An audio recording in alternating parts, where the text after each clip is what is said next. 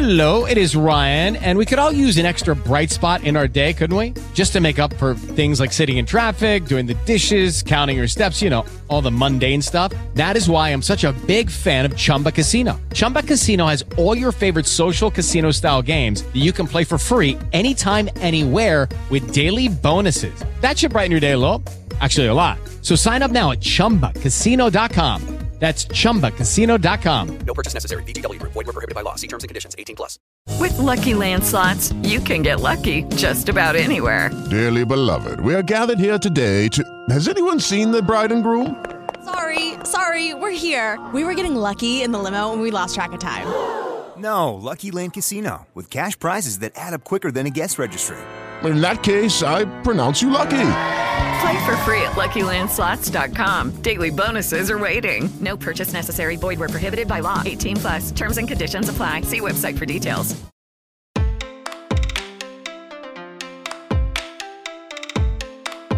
Política e religião devem se misturar? Até onde vai a separação entre a política e a religião? Esses são alguns questionamentos que aparecem na sociedade, principalmente quando episódios polêmicos que envolvem políticas públicas e crenças religiosas acontecem. Normalmente, esses episódios fazem com que termos como Estado laico, laicidade ou laicismo apareçam na mídia e nas redes sociais. Essas polêmicas não ocorrem somente no Brasil. Em 2011, na França, por exemplo, a proibição do uso do hijab, uma vestimenta islâmica, por mulheres muçulmanas, gerou debates no país e na comunidade internacional. Em 2018, a ONU condenou essa proibição como uma violação de direitos humanos. Sendo assim, pela importância e complexidade desse tema, vamos buscar entender o que o laicismo significa e como a sua implementação impacta no respeito à liberdade religiosa. Para isso, isso, hoje vamos conversar com a Marcele Lopes, advogada de infraestrutura do escritório Matos Filho. Este é um episódio do projeto Equidade, uma parceria entre o Instituto Matos Filho, a Politize e a Cívicos, onde explicamos, de forma simples e descomplicada, tudo o que você precisa saber sobre os direitos humanos. Vamos nessa?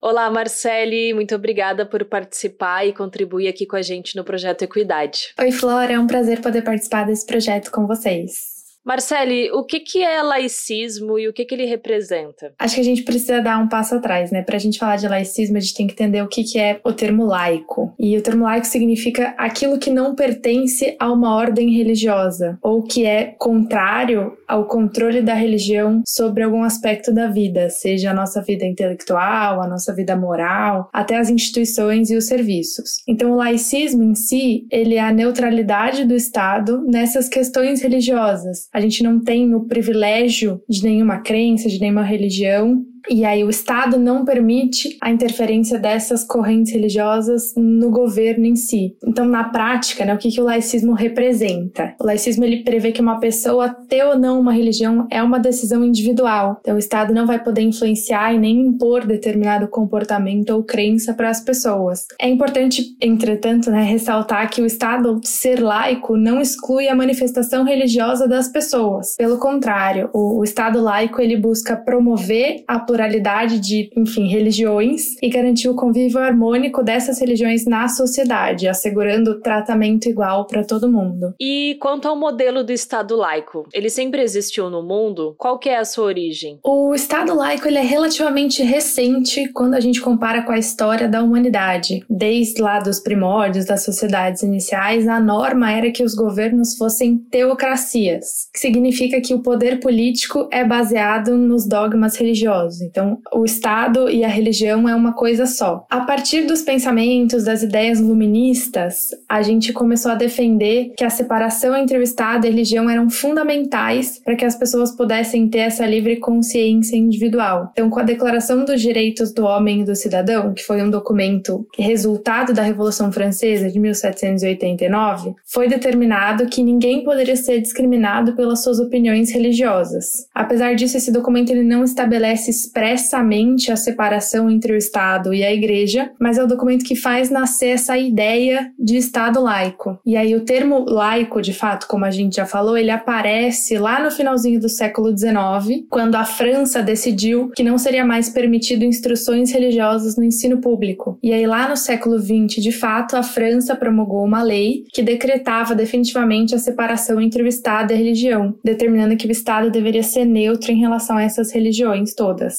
E aí de lá para cá, vários outros estados acabaram se tornando, né, se definindo como estados laicos. Bom, agora que a gente entendeu sobre os conceitos e a origem do laicismo, você podia explicar melhor qual é a relação dele com a liberdade religiosa? O laicismo promove esse direito ou dificulta sua implementação? O laicismo ele contribui para a promoção de uma liberdade religiosa enquanto um direito humano fundamental e universal. Então, todos nós né, temos alguns direitos fundamentais, estão lá previstos na nossa Constituição, e o direito de liberdade religiosa é um deles. E a gente precisa da estrutura de um Estado laico para a gente poder garantir esse direito. Como que funciona? Num princípio, a gente valoriza a ideia de que o governo, enquanto instituição, ele precisa ser aberto a todas as práticas religiosas, desde que essas práticas, claro, respeitem as leis, né, como um todo, e não violem outros direitos fundamentais. Então, a separação oficial entre a religião e o poder político, ela determina que as fundamentações religiosas não interferem nos rumos políticos da nação e oferece aos integrantes né, dessa sociedade a liberdade religiosa, porque ela determina que nenhum indivíduo pode ser discriminado pelo Estado por adotar determinada religião. Entretanto, isso não é uma garantia que não existem violações à liberdade religiosa em estados laicos, mas é um compromisso do Estado de combater quaisquer violações e buscar, enquanto instituição, não emitir normas que discriminem ou impeçam a prática de qualquer religião. E agora trazendo um pouco para nossa realidade brasileira. O Brasil é um estado laico? Quais as garantias da legislação nacional na proteção do laicismo em nosso país? Nós somos regidos por uma Constituição Federal. Essa Constituição Federal, ela tem lá no preâmbulo uma determinação que a sua promulgação, que é a palavra que a gente usa para emitir essa lei, ela foi feita sob a proteção de Deus. Apesar disso, o Brasil é oficialmente um estado laico, porque esse preâmbulo que a gente falou, ele tem só um valor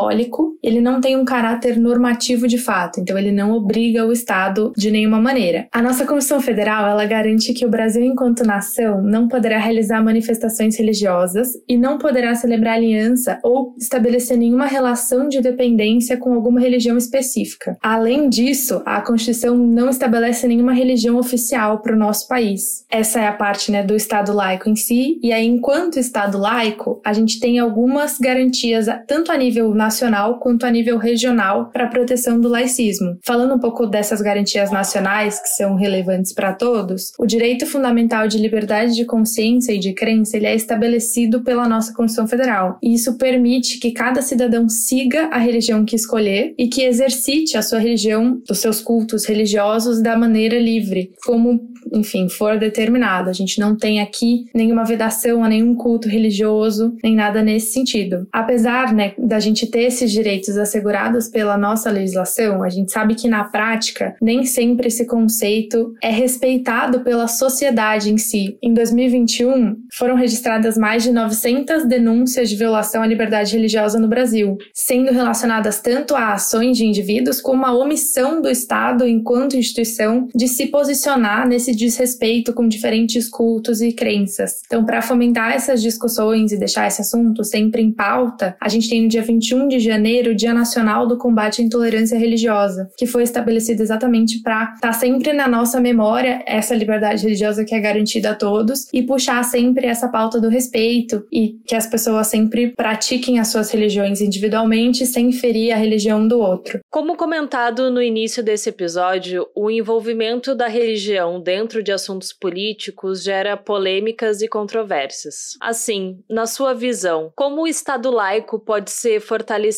de modo a favorecer a diversidade e a liberdade religiosa? Na minha visão, o fortalecimento do Estado laico ele pode ocorrer por meio de um tripé. Então a gente tem a educação, o fomento à cultura e a repressão de discursos de intolerância religiosa. Na educação, a gente tem como base de qualquer sociedade e como primeira base dessa sustentação do Estado laico, a gente precisaria disseminar informações sobre as mais diferentes religiões, permitindo que os cidadãos, desde jovens, entendam que diferentes identidades religiosas coexistem em um espaço comum. No segundo lugar, a gente tem o fomento à cultura, que surge como um meio de incentivar a manutenção das memórias e permitir que aquelas pessoas que não conhecem outras religiões tomem contato com as obras, artefatos, enfim, tradições típicas de outros pensamentos, para que a gente possa valorizar a história e mostrar de fato que essas outras religiões elas existem, né? todas elas coexistem e elas podem sempre habitar ali o mesmo espaço de maneira respeitosa. E aí a última, a terceira e última base, né, desse tripé é uma repressão aos discursos de intolerância religiosa. Então, no meu entendimento, não cabe ao Estado ter apenas uma conduta passiva, de se abter de praticar alguns atos, de determinados posicionamentos. O Estado ele precisa ter um papel ativo em termos de proteção de liberdade religiosa para combater os discursos de ódio, que são, enfim, direcionados a excluir ou menosprezar alguns grupos unicamente em razão dessas opções religiosas. O Estado precisa garantir que os cidadãos possam expressar suas crenças sem receio de retaliações. E aí o Estado promove um espaço seguro de liberdade religiosa dentro das suas fronteiras. Então, para todas essas bases, né, que a gente falou aqui, a gente precisa do comprometimento das autoridades com essa agenda de liberdade religiosa, da dedicação de recursos financeiros para promover essas ações, e a gente precisa precisa também do posicionamento da sociedade como um todo em prol dessa liberdade. Realmente muito importante esses três pontos, Marcele. Eles são essenciais para o fortalecimento da diversidade religiosa, principalmente porque o Brasil é um país colonizado, né? Então houve muita repressão e intolerância religiosa que perdurou desde a invasão portuguesa em 1500 e até hoje a gente consegue observar os seus impactos. Isso falando especialmente dos povos originários e das pessoas escravizadas que tiveram tiveram, entre tantos direitos violados, o impedimento de exercer a sua cultura e religião, e por muitas vezes também foram obrigados a praticar outra religião.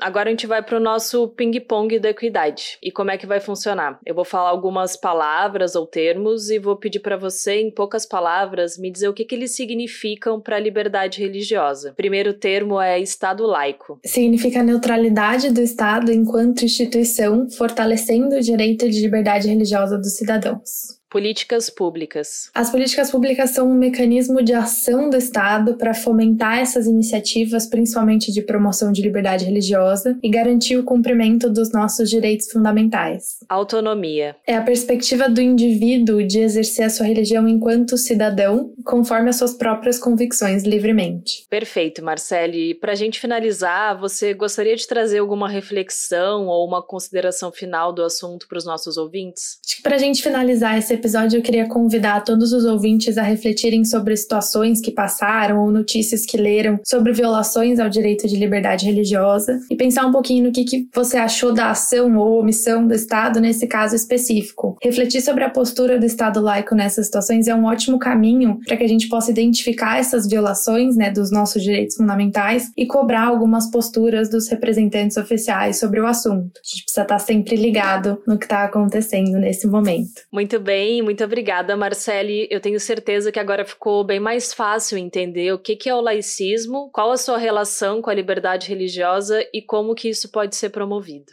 Ah, muito obrigada.